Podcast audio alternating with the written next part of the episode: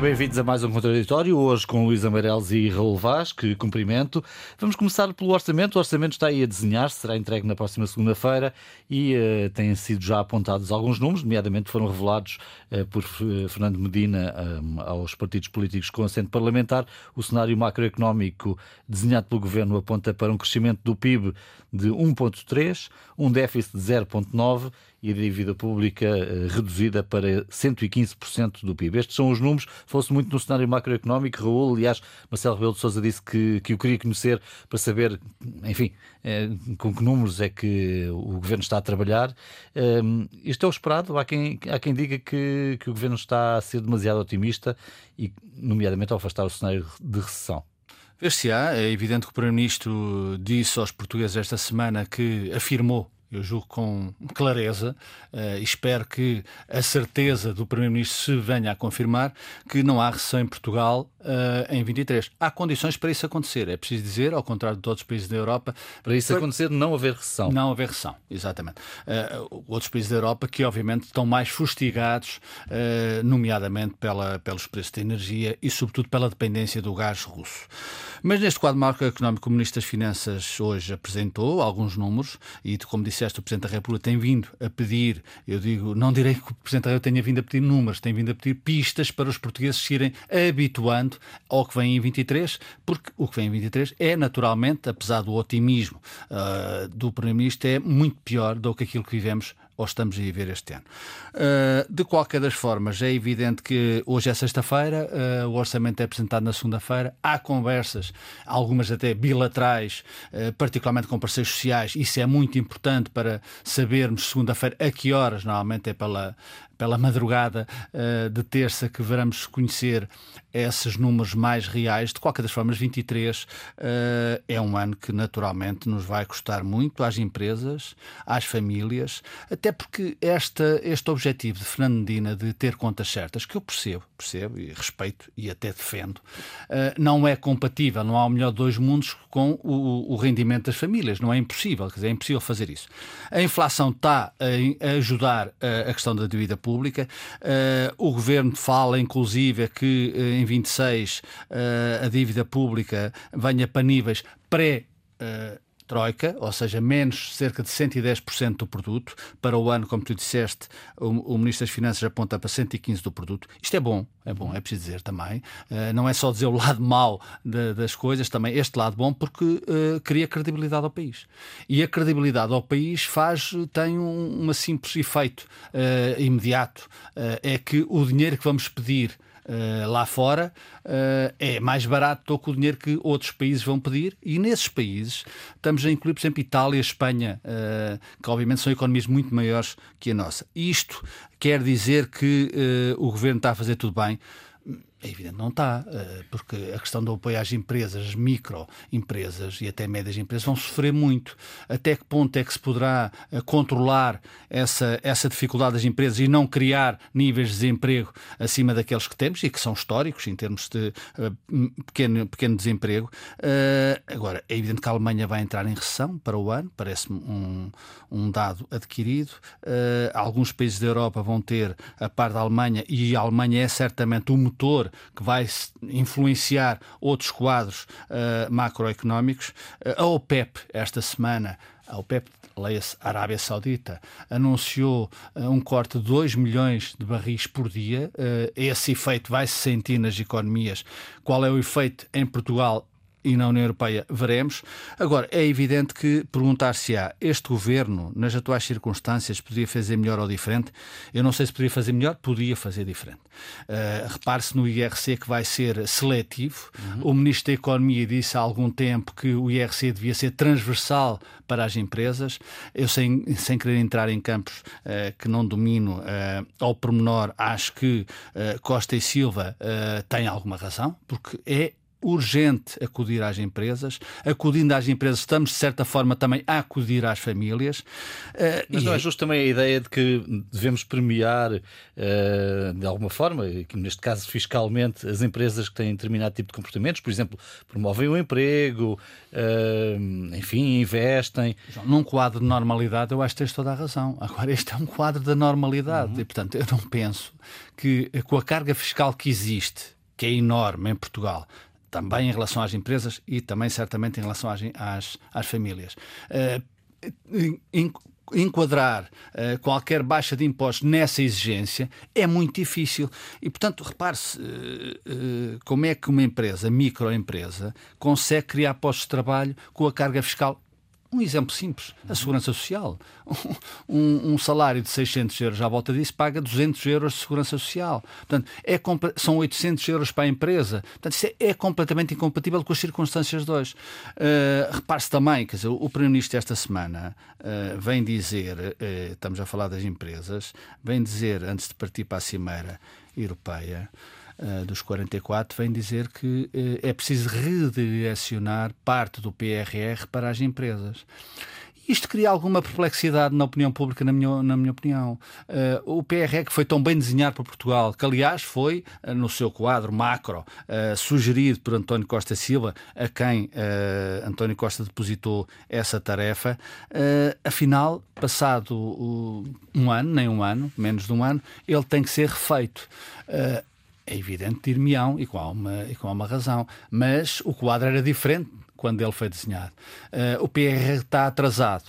E, portanto, este, este cenário macro, uh, que tem que ser depois eh, avaliado em termos micro, é muito complicado. É muito complicado para o ano 23, já sabemos isso. Uh, agora, é bom também, deixa-me terminar com isso, é bom que o Ministro das Finanças queira continuar a ter contas certas. Só que, só que deveria dizer também, simultaneamente, que isso penaliza inevitavelmente as famílias. Luísa, uh, bem, números já temos, também temos outra certeza, e a certeza é de que estamos num cenário de grande incerteza. Isso eh, toda Sim. a gente concorda de que não sabemos muito bem o que, o que virá a seguir. Sim, isso é um mantra uh, dos dias de hoje. Uh, mas deixa-me pegar precisamente por esta, uh, por esta ideia que o Raul deixou aqui sobre, um, sobre a reutilização dos dinheiros porque nós sabemos que hoje, em termos de incerteza, uh, aquilo que afeta, em particular a Europa, é efetivamente o preço da energia, não é? E, nomeadamente os Estados que mais uh, dependem do gás russo, uh, que agora já não brota das, dos, dos gasodutos. Um, e achei muito interessante, digo-te, uh, e, a, União Europeia está confrontada com divisões sobre uh, se deve ou não haver uma, um teto ou um limite para o preço do gás. E achei muito interessante uma proposta que o António Costa fez lá na reunião dos 44, diga-se, uh, da Comunidade Política Europeia, que é uma coisa nova, que reúne os 27 mais, os 27 Estados-membros da União Europeia, mais 17 países da União Europeia que de algum modo comungam dos valores europeus para conversarem sobre uh, questões que interessam a todos. É uma proposta de Macron, se... Exatamente, e que vem repescar uma proposta antiga de Mitterrand, do, dos tempos áureos do fim do muro, em que os amanhãs cantavam. Uh, mas, enfim, em que uh, ele diz uma coisa que eu achei muitíssimo interessante, que há, há efetivamente uma série de verbas que não foram utilizadas no âmbito do programa SURE.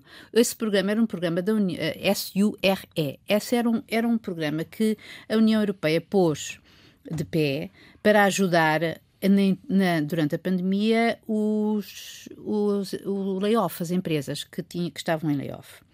E então, isso há, há 12 mil milhões de euros que não estão utilizados.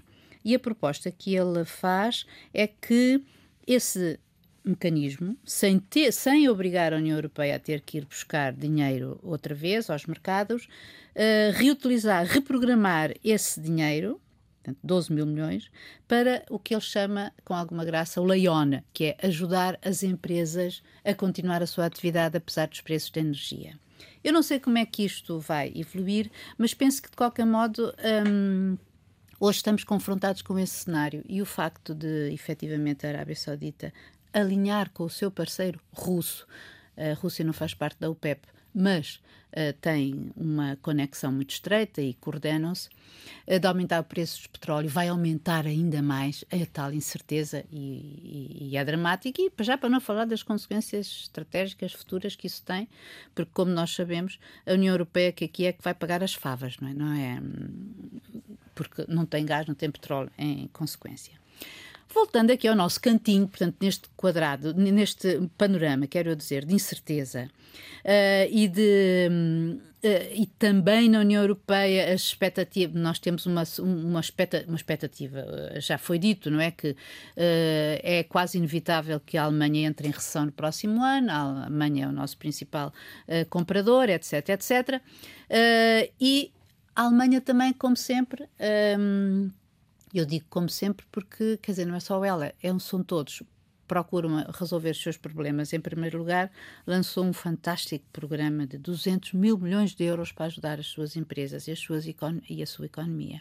O que, em termos europeus, é quase concorrência desleal, porque ninguém tem esse poder de fogo, nem pode uhum. ter, e, e por isso coloca as empresas alemãs numa vantagem em relação às outras. E por isso, tal questão europeia, nós vivemos na União Europeia, ao menos tiremos-lhe esse o proveito de encontrar soluções europeias, como foi com a pandemia, para soluções europeias de crise.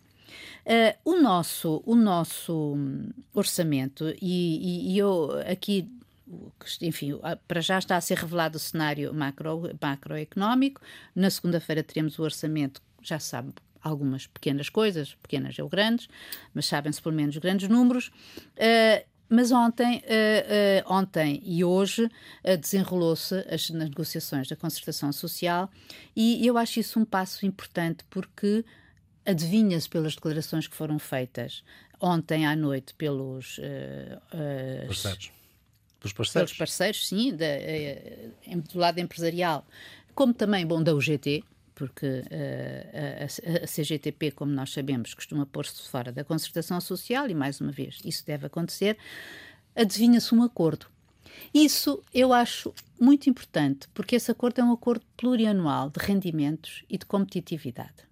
E o facto de haver um acordo que seja de legislatura, que as empresas concordem, e concordam seguramente porque têm grandes vantagens fiscais. E eu não duvido que é, independentemente de até António Costa Silva defender uma ideia que era, como aqui o Raul disse, de fazer um, um corte transversal, um sim. corte transversal. Do IRC.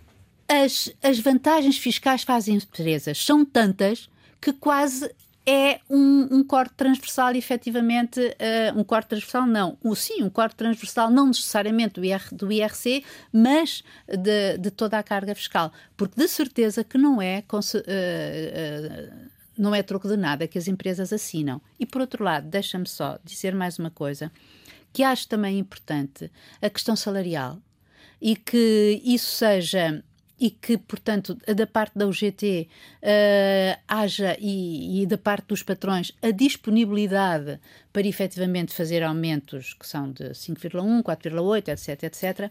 E que no vão. privado. Sim, no privado. Enquanto nós também no público temos os tais aumentos que vão de 2 a 8, agora percebemos o que é que António Costa queria dizer na entrevista, 2 para os salários acima de 2.600, mas 8 para os salários mais baixos aqui eu confesso, o maior drama é que eu compreendo que, de um ponto de vista hum, humano, quem tem menos deve ser mais ajudado. Mas a verdade é que se o problema do Estado é. Uh, a gordura. Não é a gordura, não era isso que eu ia referir. o problema do Estado é. Um, é a, a, falta de concorrência nos, no, nos salários mais elevados, nos técnicos, naqueles que efetivamente fazem a diferença na saúde, na educação, etc, etc. Esses recebem menos. Hum. Mas estreita-se, com esta medida, que eu compreendo o seu racional, estreita-se uh, uh, ainda mais o leque salarial do Estado. Ou seja, cria-se também uma injustiça relativa e não se resolve o problema do Estado.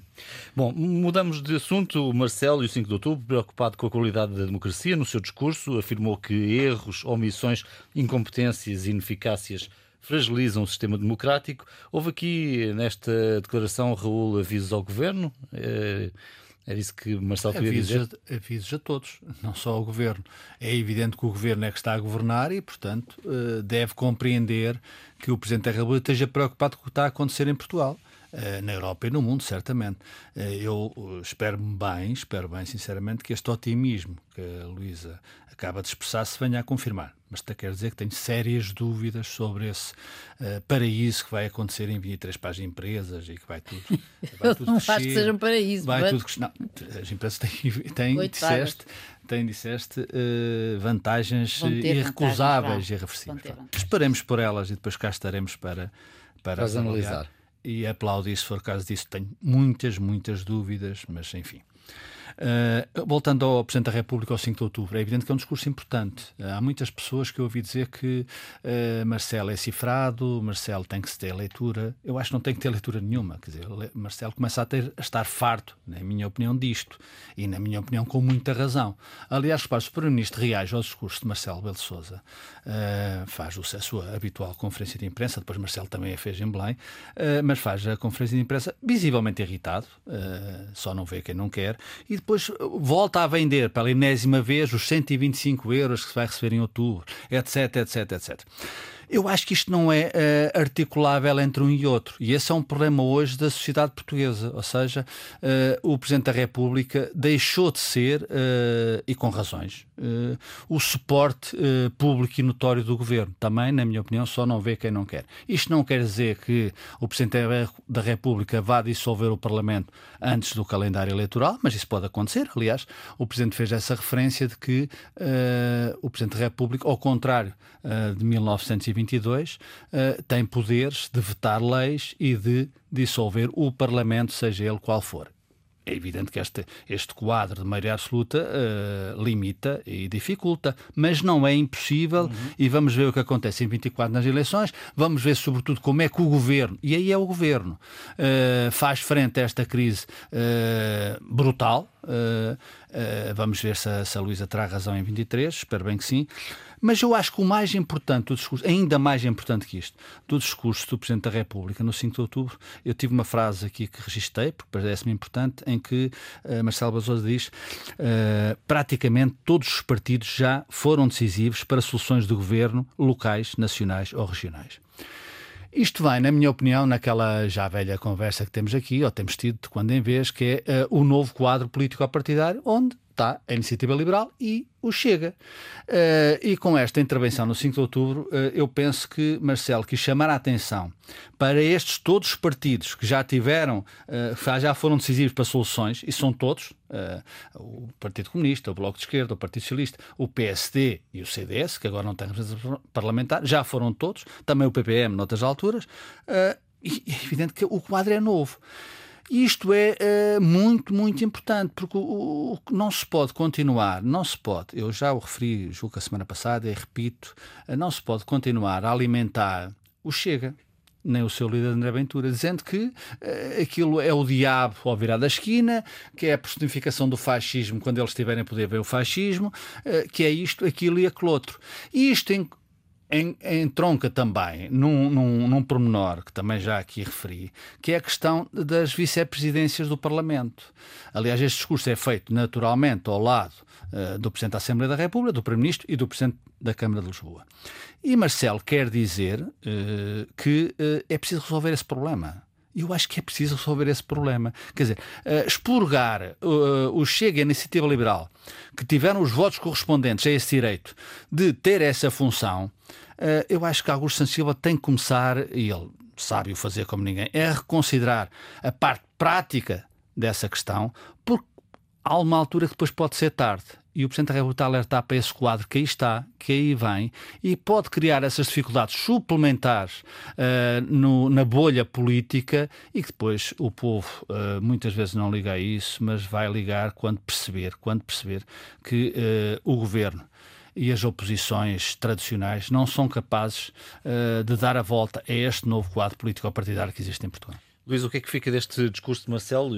Enfim, houve aqui várias leituras do próprio Marcelo veio depois dizer, bom, eu queria dizer Sim, sim, assim. sim. E, e o, o Primeiro-Ministro também, etc. E os partidos também se manifestaram.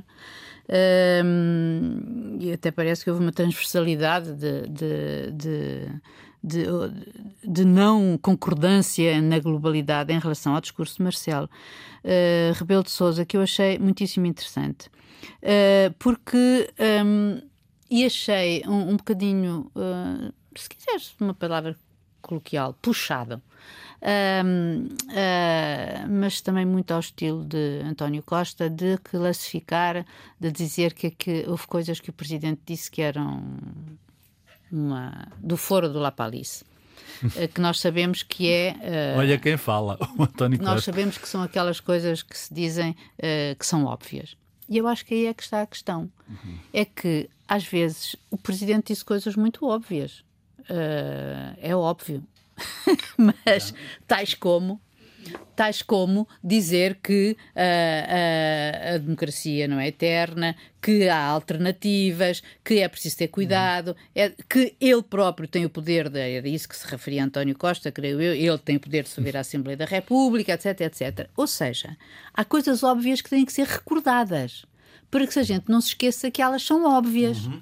E aí é que eu acho que foi muito interessante o discurso do Presidente, porque efetivamente uh, não houve eu acho que não houve assim um recado direto a, a, a ninguém especial, ou, ou quem quis enfiou a carapuça, uh, mas, de modo geral, a todos, porque efetivamente, quando ele pede democracia com mais qualidade, está a falar de todos. Olha, inclusivamente nós, digo eu agora, quer dizer, comunicação social, quando nós relevamos ou damos uh, muito destaque a questões que são espuma dos dias, a questões que são muito laterais, mas que têm, obviamente, um perfume uh, de escândalo ou de especulação, que depois, em termos de opinião pública, é isso que fica uh, da vida de todos os dias. Isso também contribui para o populismo, para a demagogia, etc, etc. Mas, e por isso eu acho que o discurso do Presidente foi mesmo importante ao chamar, ao chamar a atenção para estas coisas que é assim, isto tem que ser resolvido por nós. Em, em democracia há alternativas e toda a gente sabe mas é preciso cuidar dela. Sim, e, e, é nisso é eterno, somos todos responsáveis. E, e, ninguém é eterno. Uh, uns somos mais responsáveis que o outro. Claro, claro. Por Deus, não estou a dizer que eu sou responsável tanto como a outra. Quem é eleito tem para, mais responsabilidade. Para o país tem muito mais responsabilidade. Mas ninguém está a dizer que não. A comunicação e eu acho... social não pode ser seletiva. Dizer, não. não falamos disto porque isto é Mas eu não, acho, eu não acho que seja não há. Isso é um, seletiva. Aliás, é limitar a liberdade. Mas, ó, oh, Raul, eu não acho que seja a questão de ser seletiva. Eu estava a falar num plano mais amplo, até da autocrítica, que significa que as pessoas, eh, em relação a determinados assuntos que são efetivamente ou não podem ser ou que morrem, morrem ali, não se fala de mais nada. É isto que eu estou a dizer. É, digamos, uh, uh, não estou a dizer, não estou a dizer que a, a, a, a, comunicação social é culpada disto tudo, Deus nos livros, que sempre entrava naquela cena de que ministro, os culpados são os mediadores. O ministro do Reino Unido, não é? que, é um país, assim. que não é um país uh, tonto, caiu porque deu umas festas em Down Street. E eu acho que isso é muito Sim. importante. A democracia hoje também é isso. Olha uma coisa, a é democracia também mediático. é isso. Ele deu umas festas, mas o problema não está a dar festas. O problema foi em dar festas num em tempo geral de pandemia, em que eram, toda a gente estava obrigada a estar dentro de casa e fechada. Ah, então isso já não é a espuma dos dias. Não, a questão é que não, não, a questão, o problema dele ser demitido não foi dar festas, foi dar festas naquele contexto. E o problema foi que ele, ministro, desobedeceu a uma regra geral que impunha a todos os cidadãos. É isto que eu estou a, a, a querer dizer. E não estou a desmerecer de modo nenhum a comunicação social por ter denunciado isso, porque acho que o fez muito bem em relação a isso. Eu estou a dizer é que é preciso, mesmo em relação a outro, não, e não me ocorreu esse caso de todo, porque acho que isso tem um, um um contexto muito particular e muito particular, não, muito uh, muito específico, com, muito, muito, muito específico e, e, mais que justificável, não é? Assim como, assim como o Boris Johnson também sofreu por conta disso e acho bem que tenha sofrido.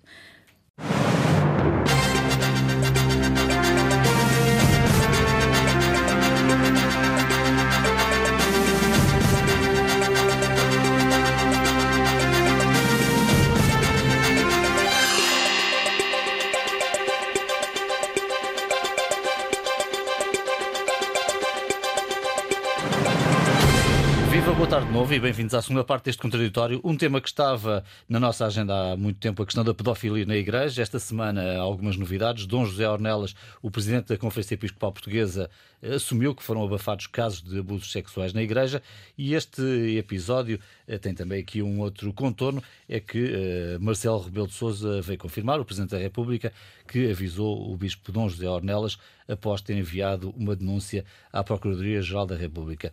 Raul, enfim, eh, esta história tem dois ângulos e tem muito mais. Estes casos que têm saído a conta-gotas uh, na comunicação social, vamos sabendo a pouco e pouco que há uma igreja muito embaraçada com tudo isto. Sim, certamente. Aliás, isto já foi tratado há alguns anos e não muito longínquos como espuma dos dias. E a comunicação social, na minha opinião, todos nós estivemos também desatentos a isto. Eh, é evidente que a igreja, a hierarquia da igreja escondeu, que é naturalmente um procedimento e uma atitude absolutamente inqualificável, continua uh, a fazer de conta que não é a mesma coisa, ou seja, há uh, um universo dentro da Igreja Católica e depois há o mundo cá fora. Uh, aliás, o Bispo do Porto, Dom Manuel Linda, teve a ocasião de, de, de, nos deixar esta pérola absolutamente uh, constrangedora, irritante e que nos dá, dará para pensar. Não há obrigatoriedade, estou a citar, de denúncia de abusos sexuais porque não é, está a falar da Igreja certamente, porque não é um crime público. Uh, portanto, isto é uh, absolutamente uh, disgusting, deixa-me utilizar o termo, é um nojo. E, e, quando a hierarquia da Igreja, aliás, a interessante entrevista de José Ornelas uh, Bispo de Fátima uh, e Leiria uh, ao Vitor. E presidente da Conferência Episcopal. E presidente da Conferência Episcopal Portuguesa, à RTP3 ao Vítor Gonçalves, uh, aquilo é uma patetice. Dizer, o senhor, com todo o respeito, não sabe a quantas anda. Dizer, uh, depois diz coisas do género, e estou também de memória, porque eu vi a entrevista toda e com interesse, de quando foi em Moçambique há 10 anos. Uh, aquilo foi lá, ele foi lá, depois havia uma escola, mas aquilo foi arquivado, não havia condições, não havia ferramentas para a investigação, e portanto a dúvida existiu, na sua cabeça, certamente. Não estou a dizer que ele não tenha agido em conformidade, mas depois, como não havia ferramentas, a dúvida eh, foi pela espuma dos dias e foi para o baú da hierarquia da Igreja Católica Portuguesa. Eh, a questão de Marcelo Belo Souza ter telefonado a este mesmo José Ornelas a dizer que tinha enviado uh, uma queixa, uma denúncia que lhe tinha chegado à Presidência da República, até ao próprio Presidente da República tinha enviado para, para o Ministério Público, parece-me absolutamente óbvio eu tenho aqui um ponto uh, que me sugere alguma dúvida também. Uhum. É, até que ponto é que o Presidente da República uh, deve enviar, uh, deve dizer a quem quer que seja que enviou para o Ministério Público uma questão desta natureza? Eu percebo é evidente, estamos no patamar de, algum, de alguns agentes de decisão, mas de qualquer forma é questionável, é questionável, porque temos só, isso, é, no fundo, é aquilo que o Bispo do Porto vem dizer com esta simplicidade isto tem que ser tratado de igual de igual. Isto acontece há muito tempo uh, em Portugal, uh, acontece nas igrejas. A Igreja Americana, apesar de tudo, conseguiu resolver melhor do que está a acontecer uh, em alguns países da Europa, particularmente, particularmente em Portugal. Já é o segundo bispo que vai uh, a Roma falar com o Papa sobre esta questão. Primeiro Manuel Clemente, agora José Ornelas. E, portanto, eu acho só uma maneira de, de resolver isto é o, é os padres, aqueles, os padres, quem quer que seja, que tenha responsabilidades a esse nível na Igreja Católica, ser tratados rigorosamente da mesma forma que somos tratados qualquer cidadão. A pedofilia é um crime horrendo, ignóbil, e portanto não se pode dizer que houve tempos em que uh, isso não era do nosso tempo, como disse Manuel Clemente. Uh, Admite-se, inclusive, eu admito que Manuel Clemente continue em funções, porque no fim deste ano, em 23, no fim de 23, vai haver as Jornadas Mundiais da Juventude em Portugal, e portanto é preciso manter a hierarquia mais ou menos à superfície. Eu, sinceramente, acho que isto, estes males têm que ser cortados pela raiz. Não estou a falar em nenhum julgamento popular, não estou a falar em, em decisões mais radicais, mas tanto Dom Manuel Clemente como José Ornelas, como Dom Manuel Linda, já não deviam estar em funções. Deviam ter sido, sido sim, chamados ao Papa a Roma, e o Papa tem tido aqui um papel que é preciso relevar uh, muito mais de acordo com aquilo que está a acontecer no mundo e acontece na Igreja Católica. Mas deviam ser chamados a Roma e dizer: meus senhores uh, já não estão, não são capazes de publicamente e mesmo em termos daquilo que é a Igreja, a mensagem da Igreja, uh, desempenhar as suas funções e, portanto, serão naturalmente substituídos. Eu sei que isto não é fácil, mas para grandes males, grandes remédios. E a Igreja não pode, não pode, não pode continuar com estes moralismos de homilias ao domingo e à semana, uh, dizer que o pecado não pode morar ao lado, mora nós e devemos expurgar o pecado e depois fazer isto. Isto é absolutamente a, a queda de, um, de, uma igreja, e estou a falar particularmente de Portugal, que já tem melhores dias e é evidente está a colher, a colher aquilo que semeou. Luísa? Olha, deixa-me recordar umas palavras de Marcelo, uh, do nosso presidente, em relação a isto e que eu acho importantes, que é a propósito de, destes crimes e da, e da pedofilia e tudo isto que e da posição da Igreja ou de alguns elementos da Igreja, melhor falando, uh, de que o que mata as instituições é o medo de apurar a verdade. Um, e realmente é assim mesmo. Uh, eu, por acaso, acho que um, este, nós temos uh, três uh, bispos portugueses que se têm destacado pela sua, digamos, um, quer dizer, não é destacado, é curiosamente foram aqueles que mais falaram sobre a transparência que a Igreja, portanto, seguindo aquilo que o Papa Francisco efetivamente mudou, apelando a que estas coisas fossem esclarecidas e ouvidas e pedindo perdão a todas as vítimas, porque às vezes a Igreja, quando discute estes assuntos, ou alguns elementos da Igreja, não quer ser abusadora, uh, ou pelo menos uh, generalizadora, uh, de que. De que querer encobrir e de que as vítimas, quer dizer, o problema não são o problema são os padres não são as vítimas não é? Uhum. parece que, se esquece isso e o, e o Papa colocou bem as coisas quando disse não o problema são as vítimas aliás pediu-lhes perdão claro. e, e, e, eventualmente as, as reparações uh, que, que terão direito que eu acho que às vezes são irreparáveis uh, não às vezes acho que é mesmo sempre olha eu hoje li um texto muito interessante da Isabel Moreira uh, que hum, no Expresso, onde ela falava. Uh, Uh, o divino é masculino, não é? Digamos, Deus é o homem, Cristo é o homem. Um, e depois ela relatava uma, uma. e de como as crianças se vão habituando a, a, a este conforto. Uh, e depois ela relatava uma própria experiência pessoal dela, de quando tinha 12 anos. Eu acho que se ela o escreveu, posso repeti-lo aqui, porque me tocou aquele artigo uhum. dela, porque acho que ela foi ao âmago que é uh, que não tinha 12 anos na, uh, no confessionário, houve um padre que lhe perguntou quanto tempo é que ela demorava a tomar banho. E se durante esse tempo ela olhava para determinadas partes do seu corpo. E ela diz que durante muito tempo ficou. Uh, sentiu-se muito culpada, uh, nem sabia como é que, como é que havia de, de, de, tomar banho e, portanto, culpou todos, exceto o padre.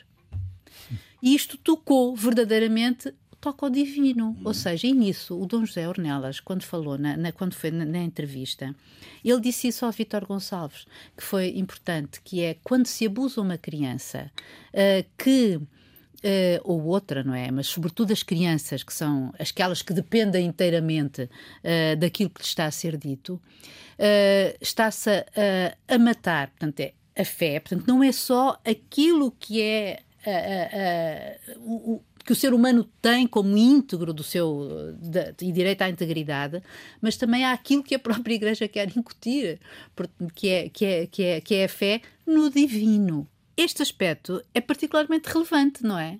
Porque a Igreja uh, existe para isso mesmo, não é? Para incutir o divino uh, nas, na, na, nas pessoas. Bom, isto é um aspecto da questão. Uh, o outro é, por exemplo, eh, quando eu há bocado dizia que nós temos uh, três homens da Igreja, que é o Bispo de Braga, Dom José Cordeiro, o Bispo de Fátima, Dom José Ornelas e o, e o Cardeal Patriarca Manuel Clemente, que cada um à sua medida e fizeram a sua, foram, apelaram à transparência na Igreja nesses aspectos, no sentido de apurar a verdade. Uh, e todavia são aqueles que, uh, enfim, uh, de uma maneira ou de outra, o Manuel Clemente esteve sob fogo quando foi, agora durante o mês de agosto, não é? quando foi aquele caso que, de, não, que não revelou a, a, às autoridades e aquele um caso de abuso, mas que falou com, a, com o abusado, mas não percebeu que, que ele, enfim, não importa. agora é Dom José Ornelas, e eu também não vou esmiuçar os problemas em que. Aqui aquilo que aconteceu.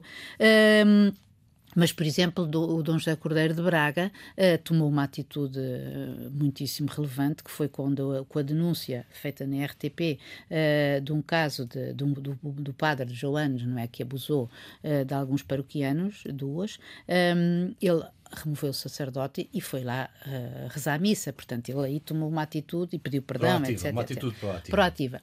A Igreja sempre teve estes abusos sejamos sérios, desde, desde sempre a Igreja é uma instituição milenar, como nós sabemos, e, e, e, todos os crimes foram cometidos em nome da fé e em nome da Igreja, a gente não tem dúvidas. Este é o mais recente e é o mais hediondo, uh, não sei se é o mais hediondo, mas é o hediondo é, é, é, absolutamente, tu não consegues compreender isto porque uh, revolta-te muito profundamente. Um, e, portanto, acho que daqui para a frente tu tens mesmo que, uh, desde, o, desde o tempo em que o Boston Globe, há 20 anos ou coisa que o valha, uh, denunciou numa investigação jornalística que não era nada de espuma de dias, né? o abuso sexual e reiterado, Exatamente. o encobrimento que havia. Uh, da, da, da, da, hierarquia da Igreja a crimes sistemáticos. Tu hoje tens, e eu acho que isso é de saudar, a nossa Comissão Independente, cujo lema é dar voz ao silêncio, portanto, ouvir, uhum. e que pelo menos já arredondaram, não sei, foi, foram 17, 17. 17 que foram enviados para o Ministério Público, 10 terão sido abertos, ou seja, já houve 400 casos e haverá muito mais à medida que isto se desenvolve. Mas é? partimos é? muito atrasados em relação, por exemplo, estou aqui a pensar em Espanha ah, e França. Sim. Não é só assim, não é só uma questão de, de partir atrasado, quer dizer, eu, eu, não acho que este crime não pode ser feito em nome da fé em circunstância alguma, aliás, remete-nos para outro problema que eu acho que existe na Igreja Católica, é o celibato dos padres, claro. não, estou a dizer que, não estou a dizer que essa seja a razão. É evidente que há pedofilia, eh, há de pedofilia fora da Igreja, portanto, não é, um, não é um exclusivo da Igreja. Agora, que isso contribui tudo, portanto, a Igreja tem que. Há alguns dogmas que eu percebo, que eu percebo, mas que têm, ser, têm que ser eh, alterados, porque senão, daqui a uns anos, uh, voltaremos a falar de coisas desta natureza e que não podem ser. Deixemos o divino e aterremos na terra. A Igreja tem que começar a aterrar na terra. E estes protagonistas da Igreja Católica Portuguesa da Hierarquia, sinceramente, começam dia para dia a merecer menos respeito dos próprios, dos próprios homens de fé, que naturalmente são católicos, professam essa fé e querem uma Igreja transparente, construtiva, e não esta Igreja que vive de sombras e vive de, e vive de situações em que o tempo era outro, fazia assim, agora também escondeu-se. Aliás, só para terminar, João, quando Manuel Clemente diz que houve a denúncia, mas que não, não, deu, não deu andamento nenhum, não deu, eh, porque o denunciante é sempre difícil denunciar estes casos, a vítima denunciar, é sempre muito difícil, porque a vítima não queria ser conhecida. Há várias maneiras de uh, arregaçar as mangas, uh, pôr as mãos na massa, sem denunciar publicamente quem denunciou uh, que foi vítima de um ato dessa natureza. E, portanto, a Igreja tem que começar a ser responsável na terra. Deixa-me só dizer-te uma coisa, porque há, há, um argumento da Igreja que eu acho muito falacioso, que é dizer assim, ah, isto não é um problema só da Igreja, isto é um problema da sociedade. Claro que é. Uh, e é um problema da sociedade, mas não é só da Igreja. Ah, mas a verdade é que uh, eu estava a recordar-me hoje, por exemplo, eh, nós eh, fomos confrontados com, com, com aquele problema, com a notícia de, de, também de assédio no desporto, de mulheres, atletas, não é? Um, e finalmente o presidente do Comitê Olímpico de Portugal disse que isto é uma chaga, ao contrário daquilo que se dizia, não, isto foi a coisa que aconteceu há muito tempo, isto, aquilo, é porque, era o, é porque era o treinador que querem pôr o treinador fora. Ele disse, isto é uma chaga na sociedade. O assédio sexual no desporto português é uma chaga da sociedade, não é um fenómeno novo e falta é uma articulação de estratégias de combate. Pois bem, então, todos em conjunto na sociedade desenvolvamos estratégias de combate que permitam que isto não aconteça, nem no desporto, muito menos na Igreja, nem em nenhuma outra esfera da, da atividade. Bom, uma semana recheada de notícias. Uh, Raul, o que fica por dizer? Fica por dizer que é o grande teste que vem aí, o grande teste da União Europeia é o inverno, está aí à porta uh, e, e, há diferenças. Uh, a unidade da União Europeia pode estar em causa. A Alemanha, como a Luísa, aliás, aqui já referiu, lançou um pacote de 200 mil milhões de euros.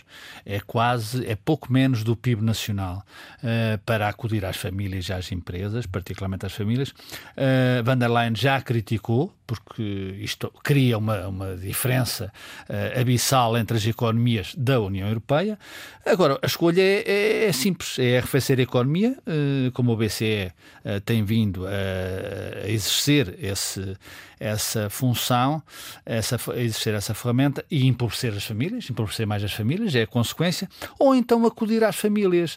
Agora, isto não é articulável. Em 2008, quando foi a crise de 2008, a, a, a União Europeia dividiu-se, eh, é evidente que havia o Norte e o Sul. Esperemos que não se divida agora perante este quadro de guerra e de empobrecimento das famílias e dificuldades claras das empresas, mas eu temo o pior, não sou pessimista de serviço, mas espero que isto não aconteça, esperemos que não, mas hum, vamos ver o virar da esquina. Luís, o que fica por dizer? Olha, um caso particular que me revolta, porque enquanto uns sofrem e outros, pelos vistos, ganham com isso, uh, que foi aquilo é que. É sempre assim. É sempre assim, mas, mas fico particularmente chocada com o caso de Fernando Santos por causa dos impostos. A coisa não é nova, mas uh, nós sabermos que ele, uh, entre 2016 e 2017, segundo a autoridade tributária, não é, recebeu 10 milhões de euros. Ficou com 7 milhões e meio. Todavia, pagou de impostos, uh, pagou o IRS relativo a 5 mil euros de salário que recebia numa empresa de qual era sócio-gerente e que se chama Fema Cosa. Agora vai ter que pagar 4 mil milhões e meio. Tudo bem. Ao menos isso. À Federação. Sim. Já Agora, agora uh, falta ainda uh, uh, apurar o que ele recebeu entre 2018 e 2021, em que terá recebido 20 milhões e ele terá arrecadado 17 milhões e os seus sócios 5. Então, isto é justo? Não, o homem está rico. Isso é eficiência fiscal. Se por acaso um cidadão comum ou uma empresa não pagar o IVA no dia e passar para o dia seguinte, tem uma coima. Tem, é Existe é, isto em Portugal é e não é pequena. Portanto, isto, isto, o governo, aí está, o governo devia dar atenção. Isto também é a qualidade da democracia, aquela que Marcelo Sousa pede. Ficamos por aqui esta semana. Voltamos para um próximo contraditório na próxima sexta-feira, já com António José Teixeira. Até lá, bom fim de semana e boa semana.